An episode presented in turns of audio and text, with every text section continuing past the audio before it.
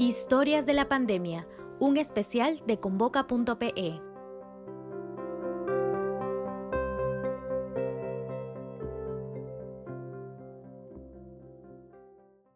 Mi nombre es Licer Hidalgo, eh, tengo 36 años. Mi papá se llamaba Remigio Jorge Hidalgo Ramírez, tenía 74 años de edad. De cariño nosotros le decíamos Coqui, mi mamá le decía Coco, sus amigos le decían el Cholo Hidalgo. Todos lo llamábamos de distinta manera, pero con mucho cariño.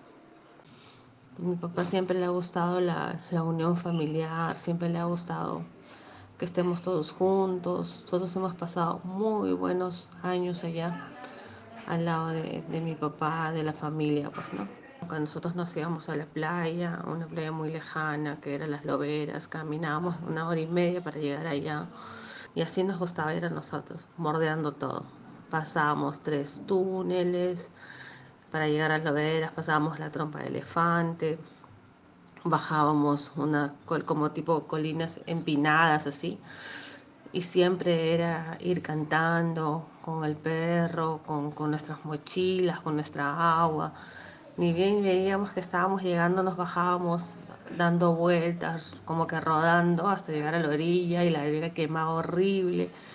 Y nos metíamos a la playa y era como que sumamente lindo. Era eh, muy bonito, ¿no? Todo ha sido tan rápido. Para mí es como si fuese ayer todavía. La última vez que hablé con él fue cuando estaba acá en la casa, ese mismo día que se le iban a llevar al hospital. Eh, yo le estaba poniendo sus medias, lo había visto que se estaba, le faltaba el aire y él, él estaba echado, no me miraba, nada más me decía que iba a estar bien, que iba a comer, que iba a mejorar por mí. Es bastante difícil no despedirse, no, no poder haber estado esa última vez con él. Extraño todo. Lo extraño a él. Extraño eh, escuchar su voz o que me diga, cada vez está más flaquita, ¿no? Me molestaba.